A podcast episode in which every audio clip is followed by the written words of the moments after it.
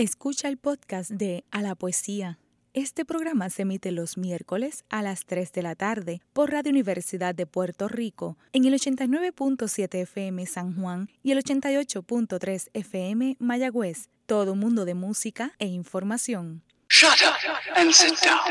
A la poesía. A la poesía. A la poesía.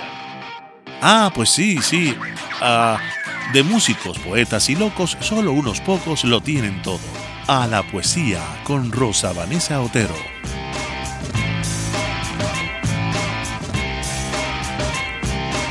Muy buenas tardes, mi querida familia de A la Poesía. Soy Rosa Vanessa Otero, aquí de nuevo un miércoles a las 3 de la tarde, la hora del café para los que pueden beber café a esta hora. Yo no.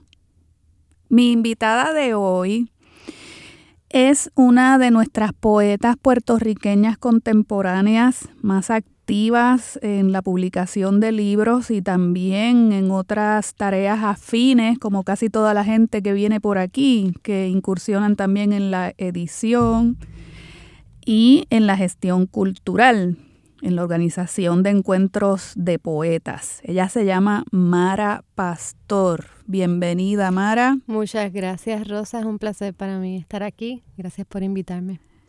Claro que sí. Bueno, vamos a ampliar un poquito el perfil de Mara Pastor para los que no la conocen. Eh, Mara nació en el 1980. Es autora ya de ocho o nueve libros de poesía, Mara. ¿Por cuántos vas? Ocho, creo. Ocho, crees. Ella es la autora de A la balacera, eh, Poemas para fomentar el turismo y recientemente ha publicado Falsa heladería, entre otros títulos. Y hace poco estuvo editando y seleccionando una antología de narrativa puertorriqueña a toda costa que se publicó en México por la editorial Elefanta. Es además profesora y reside en Ponce, Puerto Rico. Así es. Que los ponceños piensan que esa es la capital. Ponce me adoptó. Muy bien, ¿te tratan bien por allá? Sí, me tratan muy bien. Muy bien. Muy contenta. Bueno, Mara, vamos a hablar de esa falsa heladería para arrancar con este diálogo. Ese título suena dulce y amargo a la vez. Porque un helado falso deja a uno, ¿verdad?, con, con el deseo en la boca. Cuéntame un poquito sobre, sobre Falsa Heladería. Pues Falsa heladería es mi libro más reciente, que como mencionaste salió con ediciones Agua Dulce en el 2018. Y pues es un libro que de algún modo, como señalaste, tiene esa búsqueda de unas sensaciones que y unas experiencias que, que son tristes, ¿verdad? Y que, y que tienen que ver con, con desazones y desalientos, pero que a la misma vez eh, pues producen también eh, afectos, ¿verdad? Y que tienen que ver de algún modo también con mi regreso a Puerto Rico, porque yo estuve 10 años fuera y regresé en el 2014. Y un poco este libro contiene una parte de poemas que estuvieron escritos antes de yo regresar y poemas entonces de, del regreso.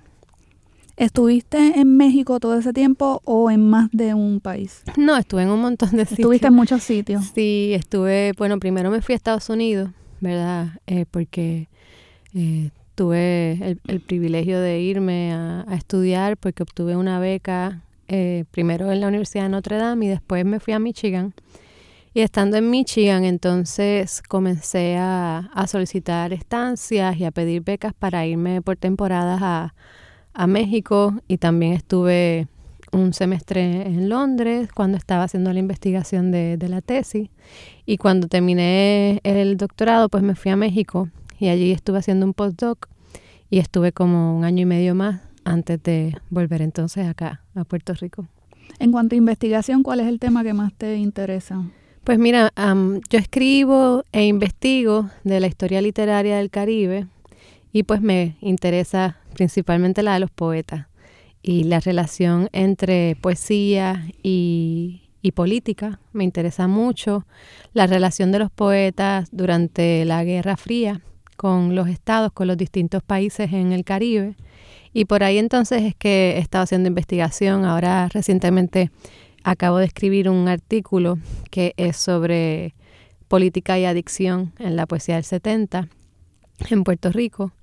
Y pues por ahí entonces es que, me he ido investigando. ¿Y cómo esa línea de investigación permea eh, tu trabajo poético? Pues mira, em, definitivamente que, se cuela, ¿verdad? Porque según uno va leyendo, eh, uno va también entonces integrando esas reflexiones en, en lo que escribe, en, en, al menos en mi caso, pues se me, digamos, se me, se me combinan eh, eh, la lectura con la investigación todo el tiempo y la escritura. Y, em, así que cuando comencé a escribir, casualmente, eh, pensaba mucho en, la, en mi propia historia familiar. Yo recuerdo a mi abuela hablando de sus hermanos que habían ido a la guerra, a la Primera Guerra Mundial y a la Segunda, y pensaba mucho en, en la historia familiar y en nuestra relación con la guerra, como puertorriqueñas y puertorriqueños, que todos tenemos algún familiar que ha formado parte, ¿verdad? Y que a la misma vez hay momentos en el siglo XX en que las afinidades de los poetas estaban más con, aquellos países con a quienes Estados Unidos invadía, que en vez de, de eh, ¿verdad? De, de, con Estados Unidos mismo, ¿verdad? Y esa dicotomía de de cómo entonces también había todo un imaginario de la guerra aquí en Puerto Rico que tenía que ver incluso con, con la comida enlatada, ¿verdad? Entonces en ese proceso de investigación, pues resulta que un día me escribe mi hermano y me dice, por ejemplo, que, que se va al Army, ¿verdad? Que aquí le iba muy mal, él era bartender y estaba pasando por un momento bien difícil. Así que entonces estaba todo el tiempo, ¿verdad? En, comunicación, lo que yo iba investigando y mi reflexión sobre eh, cómo es, ¿verdad? Vivir en un país en el que hay un imaginario y una cultura bélica, bélica. a la misma vez que sentimos que no tiene que ver con nosotros, ¿verdad? Porque no son nuestras guerras. Y me empezó a interesar ver el modo en el que eso se presentaba en, la poesía, porque la narrativa, tú sabes que hay mucho, por ejemplo, en los cuentos de José Luis González y en muchos otros textos de narradores puertorriqueños, ya se había escrito y se había hablado pues del tema de la guerra, pero no en, en, los poetas y las poetas. Sí, entonces em, Vamos a ver, yendo, ¿verdad? A tu experiencia de dejar Puerto Rico, ¿en qué fecha es que tú inicias ese recorrido? Pues mira, yo me fui en el 2005-2006 y acababa de salir mi primer libro que fue A la balacera, que lo saqué con Terranova. Eh, justamente me fui y como a los dos o tres meses salió. Y entonces ahí fue que me fui a, a Indiana.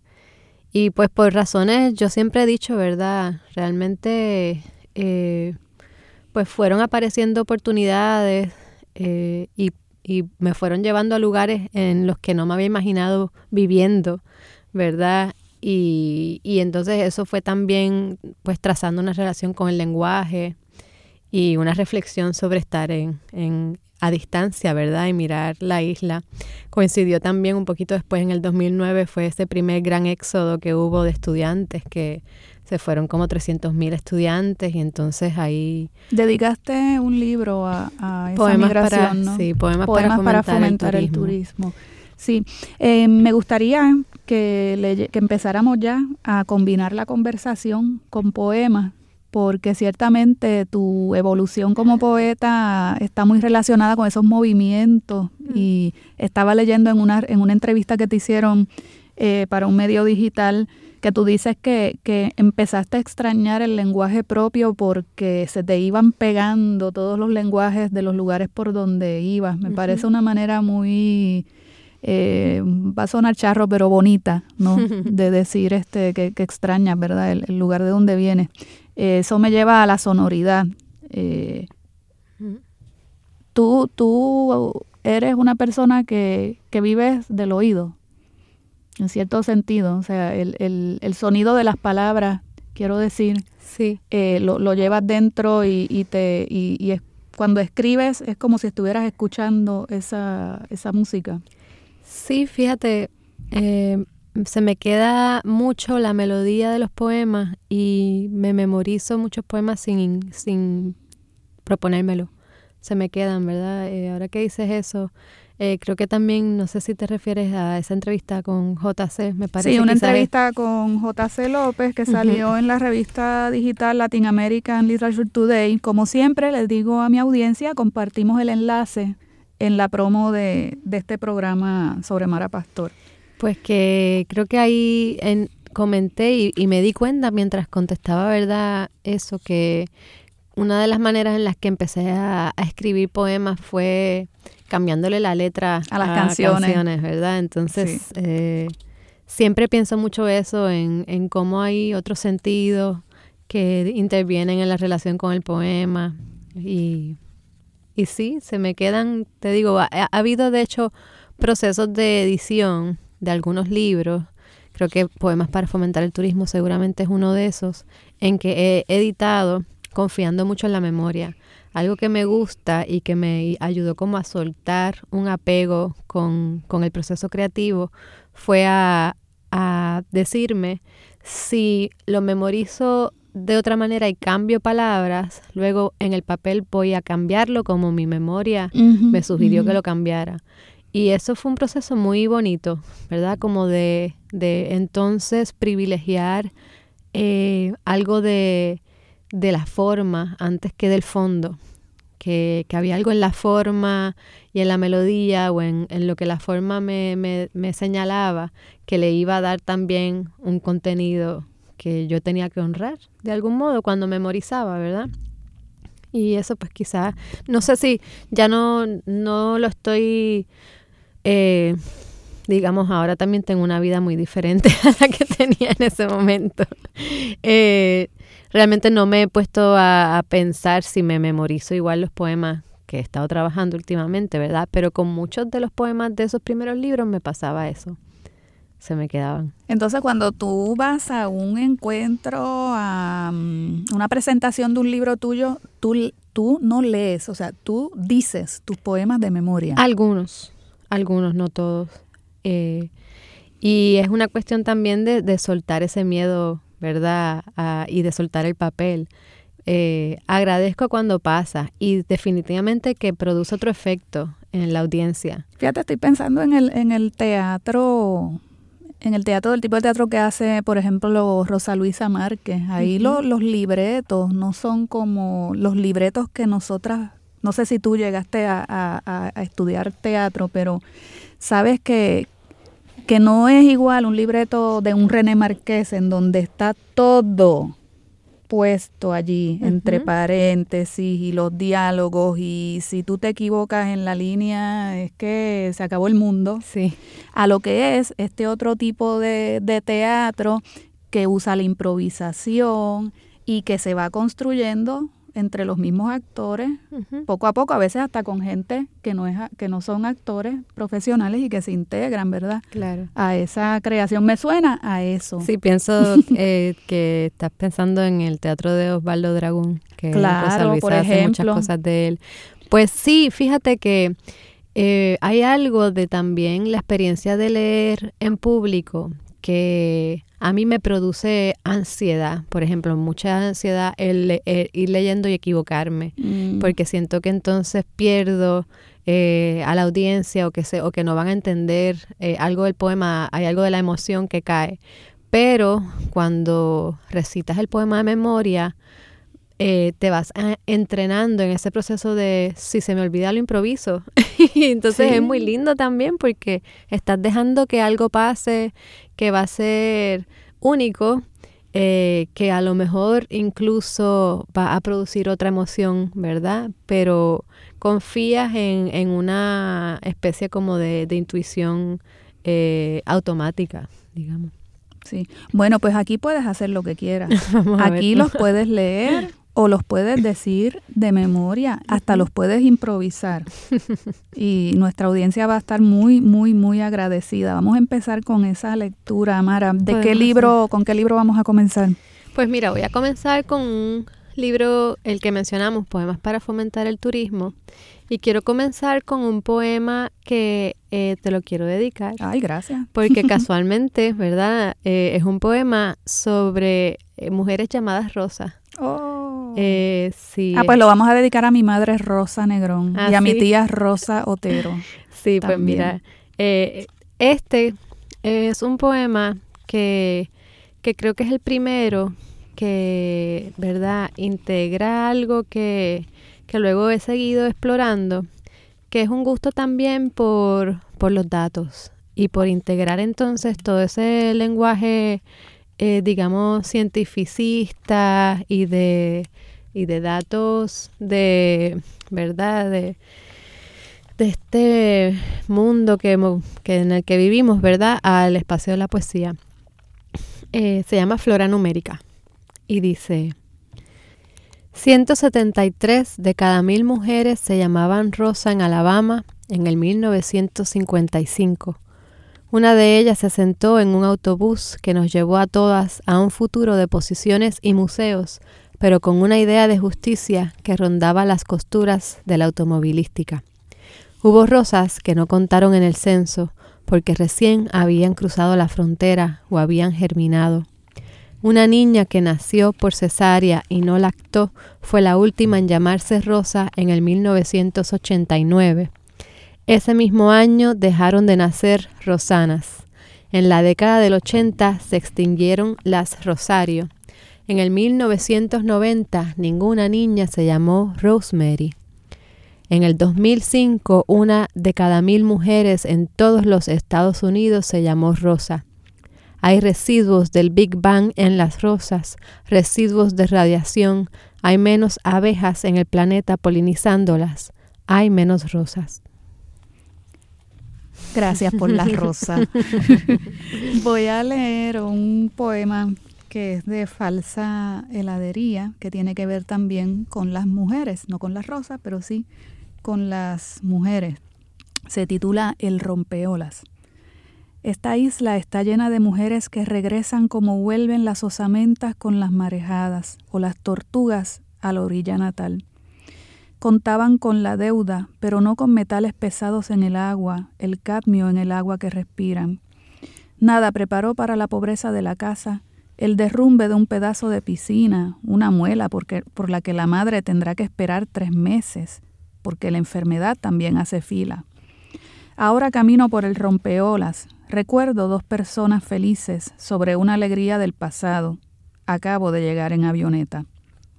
No creo que consiga escribir el poema con humor sobre cabezas que me encargó Cindy cuando recaudamos para el tratamiento del ISAM, pero serás un poema sobre un rompeolas y sopesar los pedazos de la isla, sus metales pesados, los seres queridos que se van, pensar desde otra orilla en la sobrevivencia, y entre tanto a Edes en el amor. Regreso para pisar esta tierra y caminar con las mujeres que vuelven a este rompeolas a detener la marejada. Hablemos de género y de historia y de marejadas que hay que detener. Hablemos. Hablemos de eso. Pues, eh, Sí. Bueno, ese es uno de los poemas del regreso, ¿verdad? Como, como comentas. Y, y en ese poema, eh, ¿verdad? Aparecen varias inquietudes y, varias eh, situaciones que, que tienen que ver también con, con la relación que que generé con, Puerto Rico al mudarme al sur, ¿verdad? Eh, digamos que aunque yo había estudiado literatura caribeña, como soy de San Juan y me crié toda la vida acá, nunca había vivido en el lado de Puerto Rico que da al Caribe, ¿verdad? Y cuando me mudé a Ponce, pues empecé a, darme cuenta de, toda la violencia ecológica que han vivido también las comunidades del sur de Puerto Rico por las farmacéuticas y las petroquímicas y verdad todas las eh, industrias que la, la AES también verdad así que entonces Eh, eso es algo que está bien presente en, en mi último libro y es esa relación de, de, estar en una isla, pero de estar en una isla en la que hay unas condiciones de vida, eh, ¿verdad? Y una relación con, con la toxicidad eh, bastante, eh, digamos, compleja, ¿verdad? Bueno, está muy interesante lo que estamos hablando, pero tenemos que irnos a una pausa. Regresamos pronto.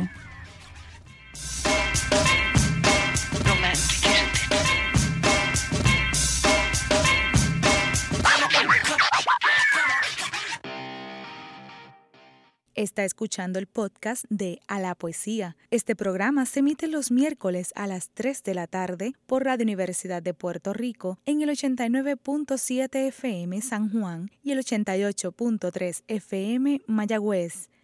Todo un mundo de música e información.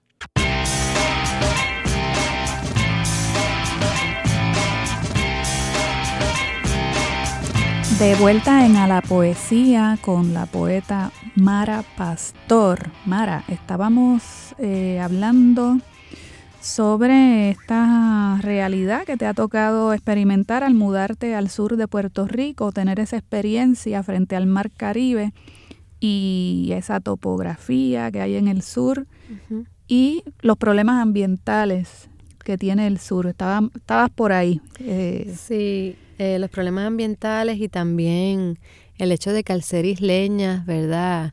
Eh, nos criamos siempre con esta mirada al mar y, y es una mirada a un mar que es tan distinto y está tan contaminado, siendo el Caribe, ¿verdad?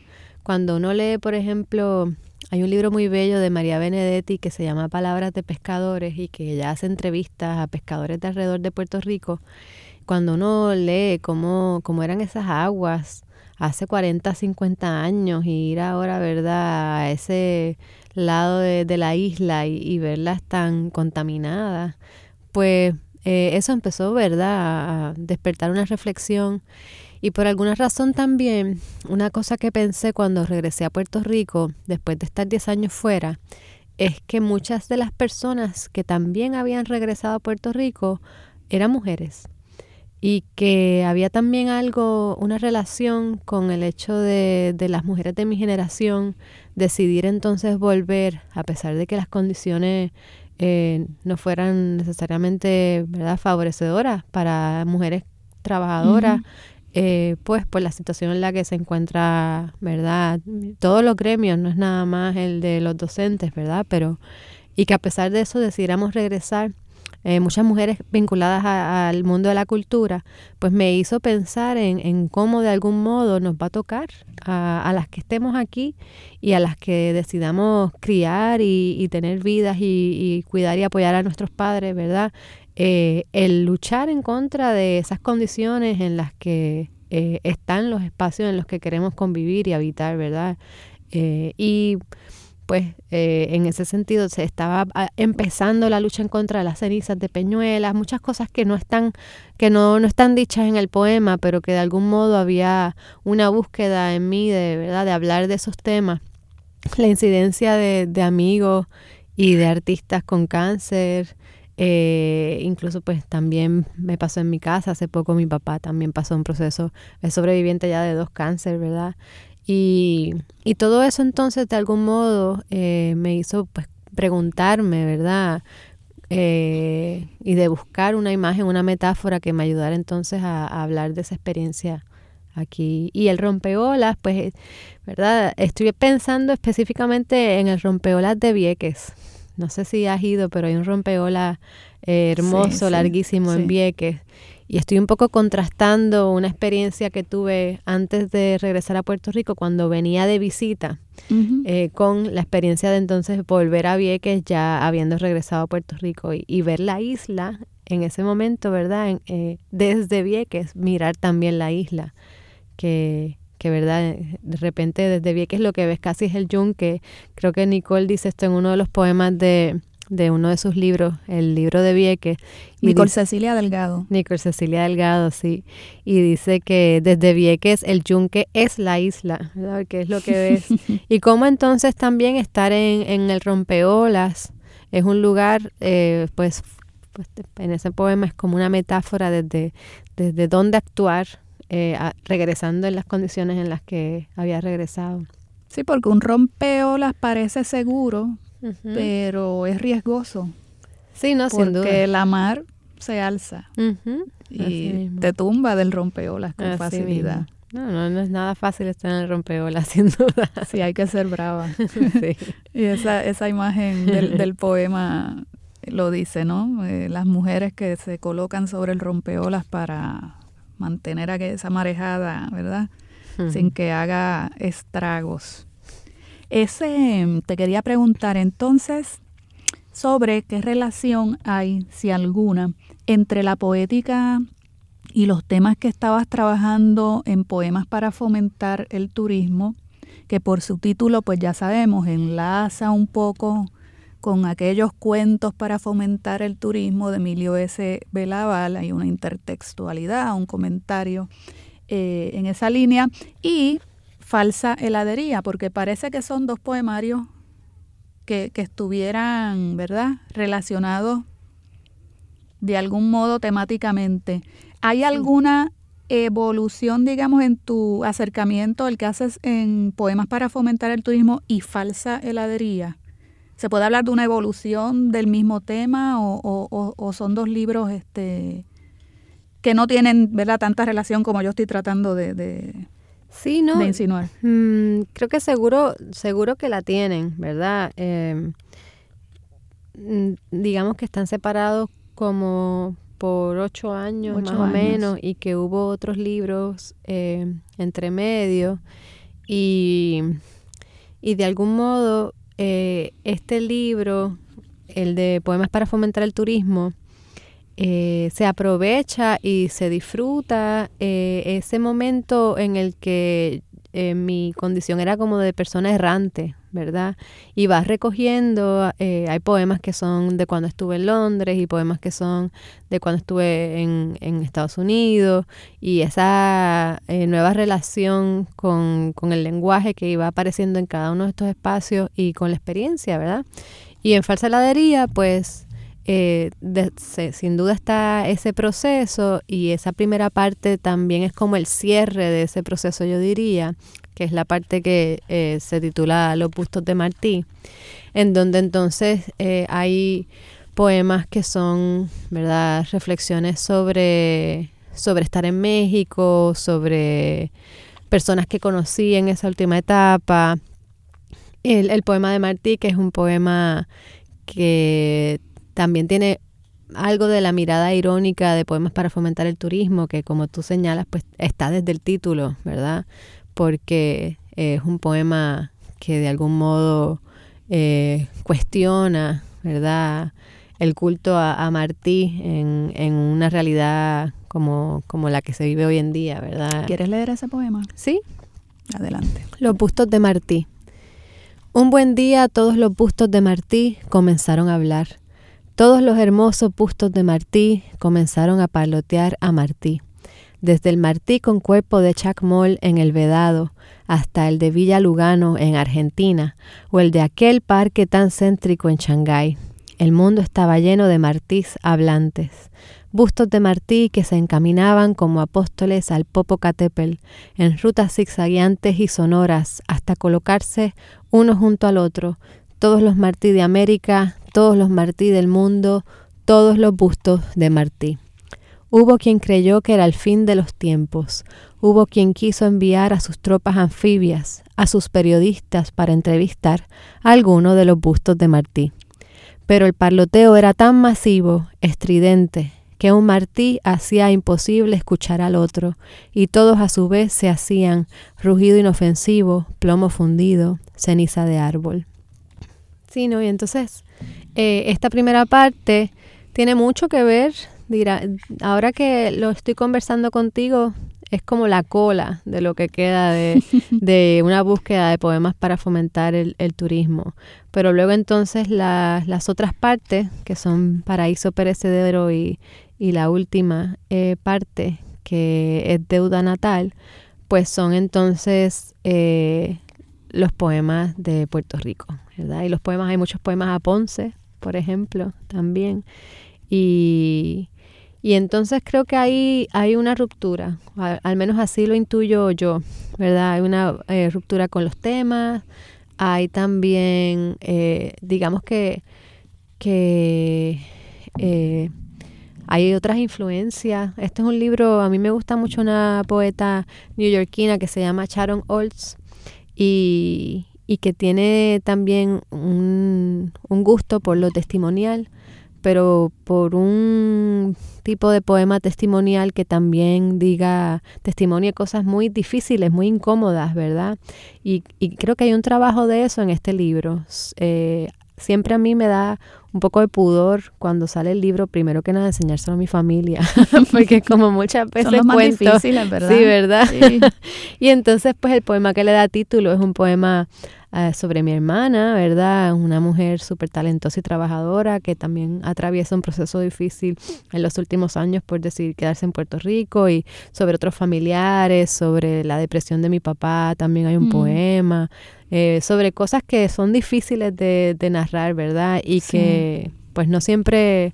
eh, no había tenido realmente la, la oportunidad de hablar de esos temas y, y de otros que, que yo creo que también iban aclarando eh, el, el terreno para quizás lo que ahora estoy escribiendo, ¿verdad? Eh, eh, de algún modo, digamos que, que son procesos, son poemas, ¿verdad? De, de un regreso, eh, de una nueva relación con la poesía nacional, incluso podríamos decir, hay un poema que también eh, en la misma onda de, de los bustos de Martí habla sobre, sobre eso, eh, se llama Poeta Nacional eh, y dice así, si todo sigue así, si todos se van ahora que no hay agua, dinero ni coquíes, la isla será tomada por iguanas y leones marinos. Me harán un busto. Será fácil ser poeta nacional entre gallinas de palo. Cuidado, porque si las gallinas de palo hacen un par de garabatitos, También, ¿verdad? nos fastidiamos. ¿ah? Voy a leer un, un poema, ¿verdad?, que trata de otro de los temas que Mara trabaja, que tiene que ver con el género, con la mujer eh, y con la historia, que ella lo, lo dijo eh, al principio del programa, ¿verdad?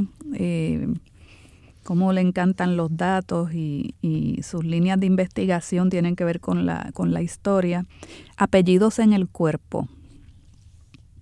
En 1837, William Montgomery creyó ser el primero en descubrir las glándulas areolares que pueblan ahora mis pezones llenos de leche. Desde entonces les decimos tubérculos de Montgomery. Prefiero decirle peca de azúcar, oasis de leche, polen de girasol. En 1872, John Braxton creyó ser el primero en descubrir las contracciones que me preparan para la llegada de mi hija. Ahora le decimos a esa fuerza inesperada que contrae la materia de mi vientre, contracción de Braxton. Prefiero decirle ensayo de alumbramiento, inundación repentina, volcán submarino. En 1886, James Chadwick identificó, frente a otro grupo de hombres, el color violáceo de la labia por concebir. El signo de Chadwick, le dicen, para mí nada más parecido a una berenjena que se hace cosmos. La nomenclatura de los cuerpos expectantes es la extraña poesía de una demiurga que nada tiene que ver con estos señores. Línea alba, primípara, lunática gravidez. ¿Puedo ponerle a una montaña mi apellido porque la contemplo? ¿Puedo nombrar el lunar de mi amado con mi apellido porque lo descubro? El día que borremos sus nombres del cuerpo de las mujeres, otra lengua escribirá su expansión. Este poema le molestó a alguien que te reseñó en Santo Domingo cuando presentaste tu poesía allá en la Feria Internacional del Libro. Yo no le veo el problema. Bueno, al poema. digamos que, que está, está bueno pensar eso, ¿verdad? Ese síntoma a este poema. eh, obviamente le molestó a un hombre. Acierto, acierto hombre que escribió una reseña. No, me refiero a que le dedicaron a Mara una, una reseña que podría ser un buen estudio de caso o caso de estudio eh, sobre la, digamos, la violencia de género. Yo creo que se podría decir que es una forma de violencia de género, eh, porque reseñar una escritora y, y, y meterse con su género y menospreciar el trabajo poético usando, ¿verdad?, terminologías que, que, que, caen, ¿verdad?, en lo misógino, se puede decir, eh, pues no se vale. Mm, gracias, Rosa. No, no se vale. Comentario. Eh, no le vamos a dar publicidad a la reseña más allá de, de, constatar el dato de que todavía hoy día, ¿verdad? A, a, escrito, a las escritoras, pues como que no se les toma tan, tan en serio cuando escriben poemas como este, que en realidad los datos están, tú los estás interpretando y estás aportando tu visión sobre, sobre lo que es una, una realidad. En realidad es una reflexión también sobre el lenguaje, ¿verdad? Eh, claro. Eh, sobre el lenguaje y sobre cómo lo usamos, sobre aquello que, que damos por sentado y pues volviendo, ¿verdad? Como mencionaste a la cuestión de la ciencia y de los números eh, y por ahí pues. Sí, sí, o sea, basta, basta con leer bien, basta con leer bien el poema para comprender que, que es un, un, buen, un buen argumento, vamos a, a, decir, a decir así. Eh, bueno, yo quiero seguir argumentando, pero tenemos que irnos a otra pausa. Ya. Sí, ya.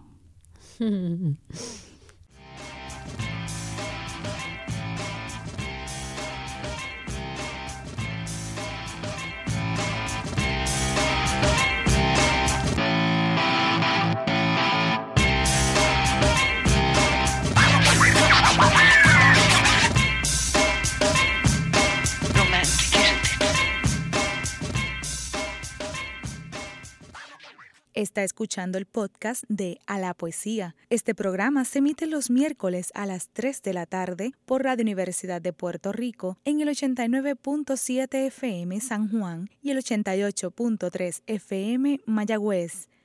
Todo un mundo de música e información.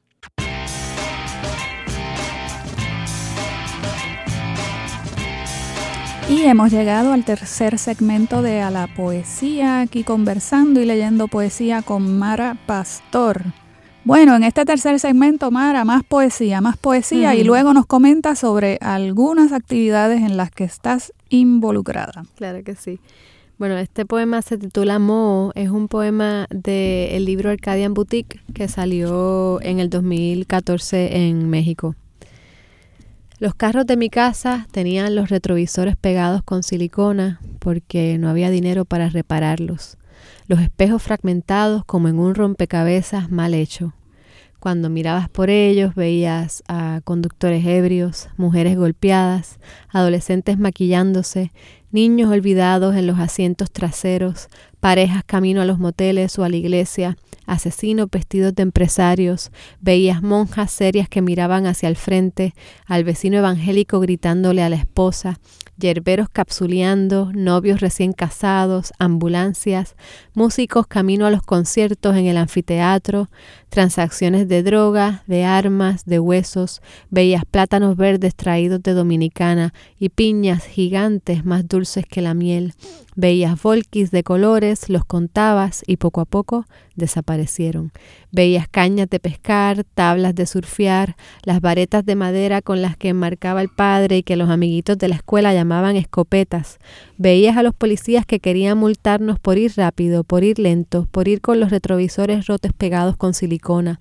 A la heroinómana en el semáforo que se quedaba pidiendo monedas cuando los carros mozos aceleraban para llegar a la casa, a la escuela, a la universidad, al trabajo retrovisores rotos, movilidad enmohecida por el salitre, mar por todas partes, reflejo de fractal en aguacero, posibilidad de yunque, ave costeña, yagrumo, flamboyán, hemorragia del camino. En los carros mozos de mi casa se hicieron pequeñas revoluciones amorosas y escolares, pronuncié correctamente la palabra periódico, conduje rápido por las autopistas y la ruta panorámica, me escapé al grito de lares y a veces vi fantasmas los ferrocarriles dándole la vuelta a la isla, los rostros de la gente asomados por las ventanas de los vagones sin que nadie se quejara de no tener aire acondicionado. Vi a mis tíos sin cinturón yendo por la número uno antes del accidente que hizo llorar tanto a mi madre y a mi abuelo subiendo la ventana automática como si fuera un gran adelanto para la familia. El pasado de esta isla solo puede verse en un retrovisor con espejos mal pegados, recuerdos enmohecidos que están más cerca de lo que parece de sal de magnesio. Criatura de isla marherida en algunos sitios. Se nace marcriada, en otros se marvive. En este nos marherimos. Poemas sobre el mar. Este es un libro muy hermoso, pequeñito, pequeñito, con poemas muy breves también. Sal de magnesio. Este no lo conocía. No, ese eh, salió acá con la secta de los perros en una edición que no, no traje y esa es la que salió en México. Pero ves, ese es un libro que está entre medio de falsa ladería y de poemas para fomentar el turismo, que es, es completamente distinto porque es como la búsqueda de la brevedad, eh, la sal de magnesio, que es la sal Epson, sabes que desinflama. Entonces es esa idea de cómo es un, un poemario desinflamado. Y es como también un poemario, ¿verdad?, que explora esa cuestión de la sanación, del agua de, sigo con el agua, ¿verdad? Eh, en vez del rompeolas, pues acá es el agua de, con sal. Sí, veo eh, muchos juegos de humor con las palabras. Escuchen este. Tener un amorzuelo en el ojo que no nos deja ver. sí, y sí, pues ahí, eh, ese fíjate que lo volvió un experimento digital, ese lo pueden conseguir en Instagram, ¿Sí? Eh, con arroba sal de magnesio. Eh, está el libro completo, ¿verdad? Es un experimento, si alguien quiere buscarlo, así pueden leer todo el libro. Y jugando un poco, ¿verdad?, con toda esta cuestión de la instapoesía y de los medios digitales. ¿Estás en ese movimiento? Ay, a mí me gusta todo. Sí. Yo con todo experimento, con todo Ay, pues tú vas a volver a este programa porque yo estoy buscando desde hace tiempo una poeta o poeta voluntario que me ayuden a registrar un poquito nada más. Sí. Porque es fugaz y cambia constantemente. Eh, pero es, algo que está tan vivo. Sí. Tan vivo en la red.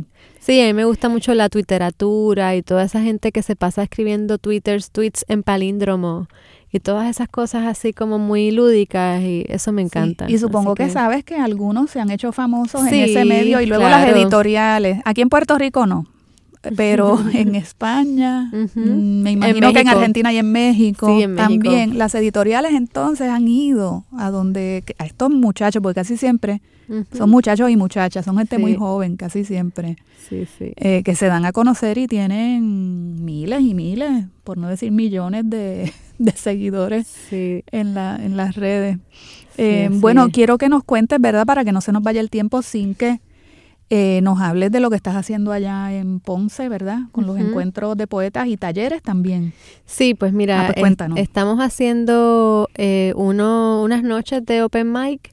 La estoy curando con mi compañero que se llama Diego Romero, él es músico y artista.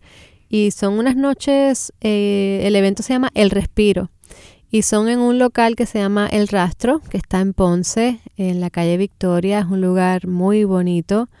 Y eh, en el rastro entonces tenemos un, un respiro cada dos semanas. Eh, lo estamos haciendo de manera bisemanal por el momento. El próximo es el 27 de noviembre. Y la poeta invitada va a ser Marta Jazmín Pérez. Y lo que estamos haciendo es que en cada evento hay un poeta invitado y dos músicos invitados. Y pues eh, la estructura del evento eh, comienza con música, luego viene el open mic de alrededor de una hora y luego entonces un poquito más de música y finalizamos con el poeta invitado.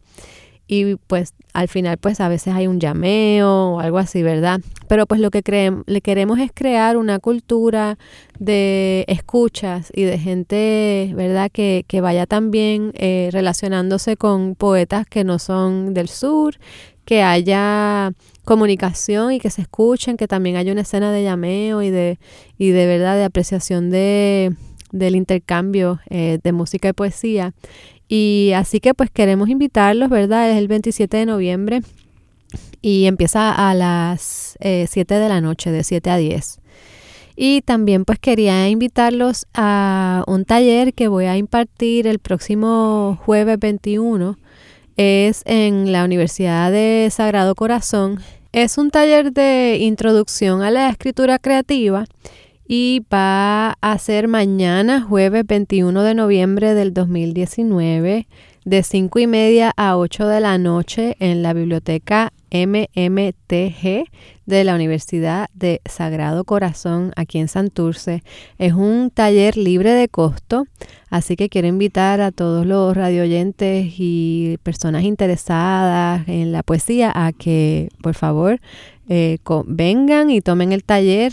También simultáneamente el escritor César Cardona va a dar un taller de, de narrativa. Así que entonces, pues están esos dos talleres disponibles, ya saben, mañana, jueves 21 de noviembre a las 5 y media de la tarde en la Universidad del Sagrado Corazón, en la biblioteca MMTG. Así que bueno, pues los queremos invitar a todos y, ya saben, la semana siguiente, el 27 de noviembre, eh, si estás en Ponce o si quieres darte la vuelta, pues nos vemos entonces en el respiro. Sí, muy bien. Y entonces esas, esos, este, esas noches en el respiro, ustedes el plan que tienen es de continuarlas. Sí. Por mucho tiempo. Sí, todo sale bien, esperamos que sí, que así sea. Que entonces seguirán este creando un público para la poesía en el sur. Así mismo. Ah, pues muy bien. Y sabes que de tus poetas invitados nos puedes enviar alguno o alguna para acá y con mucho gusto eh, los recibimos, claro que sí. Entonces el 27 de noviembre, recuérdenlo, Marta Jazmín Pérez va a estar en el respiro. Nosotros vamos a tomar un respiro pronto porque el miércoles que viene nos vamos a volver a oír. Pero antes de tomar ese respiro, vamos a respirar poesía. Una vez más, vamos a hacer nuestra última tanda, Mara, de poemas. Gracias por haber aceptado nuestra invitación, por darte el viaje. Gracias a ti por invitarme nuevamente. Estoy muy contenta y muy agradecida. Pues sí, vamos a leer un, un par de poemas más. Mira, pues tengo un poema aquí inédito. Es un poema que ah, escribí. En estreno. Sí. Muy bien. Es un poema que escribí hace poco, eh, justamente después de, de eh, las manifestaciones y protestas del verano. Y se titula Cosas que no son iguales. Muy bien. No enrojecen igual los cuerpos frente a las catedrales, a la intemperie, esquivando balas de goma, que la niña que voló hasta una escuela intraducible, amputando de su corazón un pedazo de Santa Isabel, y rieron los bufones de los periódicos. Un policía quiere poner su bota sobre el rostro de los manifestantes, pero la interjección del ja, antes o después del 24 de julio, tiene otras coordenadas las metáforas no siempre son un signo de igual. Hay una fiesta que ladra intensamente hacia sanas de la victoria, a veces parece una anfibia que come maíz transgénico, se desplaza en paddleboard sobre un caño con escudo, camisa negra, megáfono internacional. Otras escucha que los tractores se acercan y corre a amolar su machete, su antorcha descamisada. Llegó un poema, hay que descorcharlo. Sorprende el músculo que abre los ojos después de la impro. Las amebas aceptaron la voluntad de los átomos y hacen lenguaje de señas con el canto de las cacerolas. Bueno, ese es el verano del 2019, que es tema obligado en todos los programas de Radio Universidad. Radio Universidad está llevando, está formando un registro sobre el verano del 2019 que vamos a tener que, ¿verdad? Fidel Arocho, director técnico, vamos a tener que hacer una antología sobre lo que nuestros invitados que han pasado por todos los programas han comentado sobre, sobre este tema porque es importante. Así Vamos a leer, quisiera saber cómo se afrontan decepciones atómicas. Este poema es de Poemas para fomentar el turismo. Quisiera saber cómo se afrontan decepciones atómicas, pensó Maduk en el laboratorio. Una decepción no tiene materia, aunque sí memoria. Se ha averiado el acelerador de partículas. No se sabe cuándo repondrán imanes. Dicen que se escapó el helio, y todos sabemos lo que les pasa entonces a las voces. Esto me parece relacionado con lo que acabas de leer. Sí, fíjate. ¿Verdad que sí? Bueno, no sé, puede ser. Una eh, decepción no tiene materia, aunque sí memoria. Supuestamente somos un pueblo con mala memoria o sin memoria para ciertas cosas, pero la decepción tiene memoria y larga. ¿Verdad que sí? sí? ¿Nos dará tiempo para otro poema? Sí, nos da tiempo para otro poema, Mara. ¿Tienes alguno listo? Pues mira, vamos a ver. Aquí en, esta colección que salió en eh, traducida en, en, al inglés, es una selección bilingüe, está este cortito que es sobre, sobre Ponce, ¿verdad? Eh, me gustaría leerlo. Ah, está acá. Se llama Liquidación. El poema dice... A ver, que se me pasó la página. ¿Eso pasa con los libros? Sí. No tengo hábito de fijarme en las aves, pero últimamente acepto que el amor sea acompañarte con precaución de aficionada, contar las auras tiñosas en el camino, los pelícanos con alas como nubes estiradas, nopales salvajes y columpios en los flamboyanes del barrio Bélgica.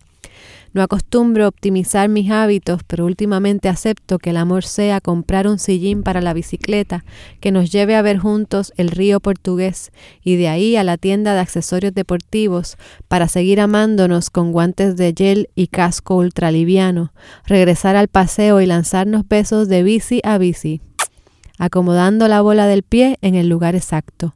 No suelo optimizar el amor, pero ahora que sé que suspender el torso es una forma de quererse y cada guaraguau es un aviso de algo que podría echar vuelo, aunque no cobremos en el mes próximo. Voy a leer también de poemas para fomentar el turismo, digo también porque el que leí anteriormente era de este libro, Desorden del colapso colonial. Se extinguen las colmenas. Pronto no habrá abejas transmitiendo el polen. No habrá flores enamorando fotógrafos para calendarios. No habrá remedios con propóleo para la tos de los naturistas, ni jabones para los hedonistas de la tina de los melosos.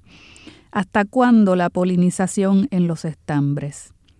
Habrá grandes multas a los que pisen abejas al cruzar la calle, y un sinfín de mercados nacerán y morirán en la misma pestaña. Dicen que hay cantantes senegalesas en México exportando miel a Suiza.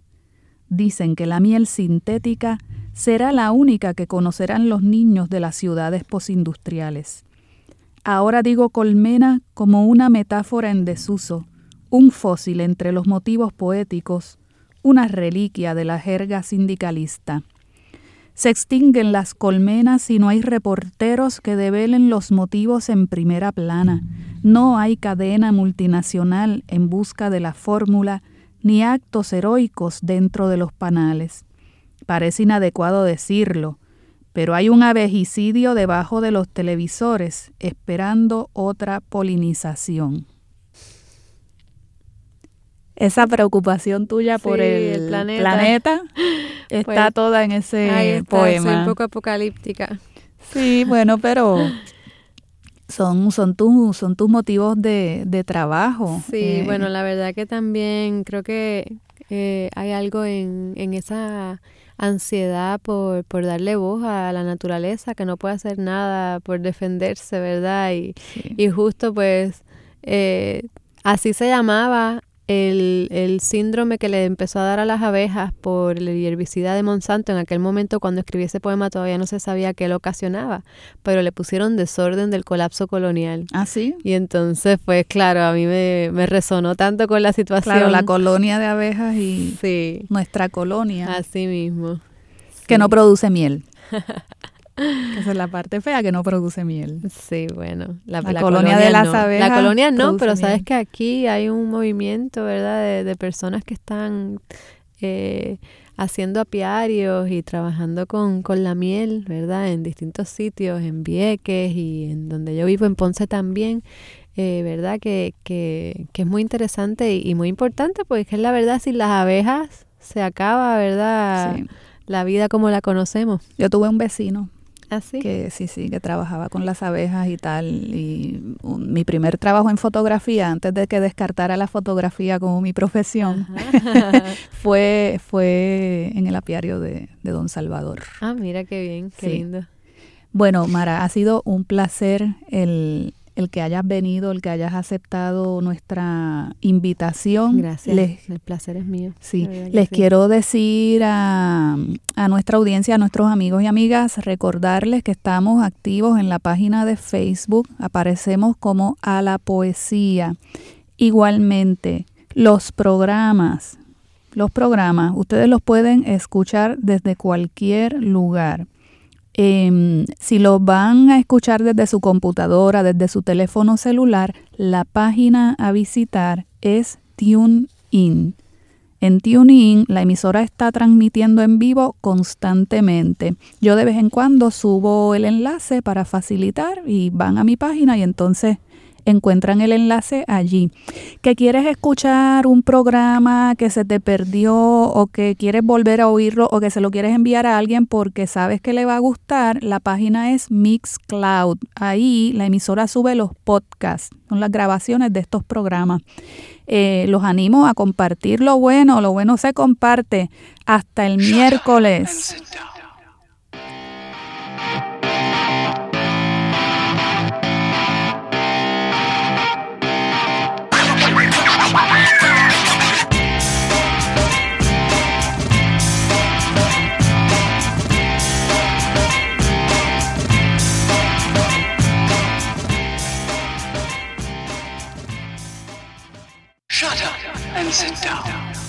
A la poesía levanta el vuelo hasta el próximo miércoles a las 3 de la tarde por Radio Universidad de Puerto Rico.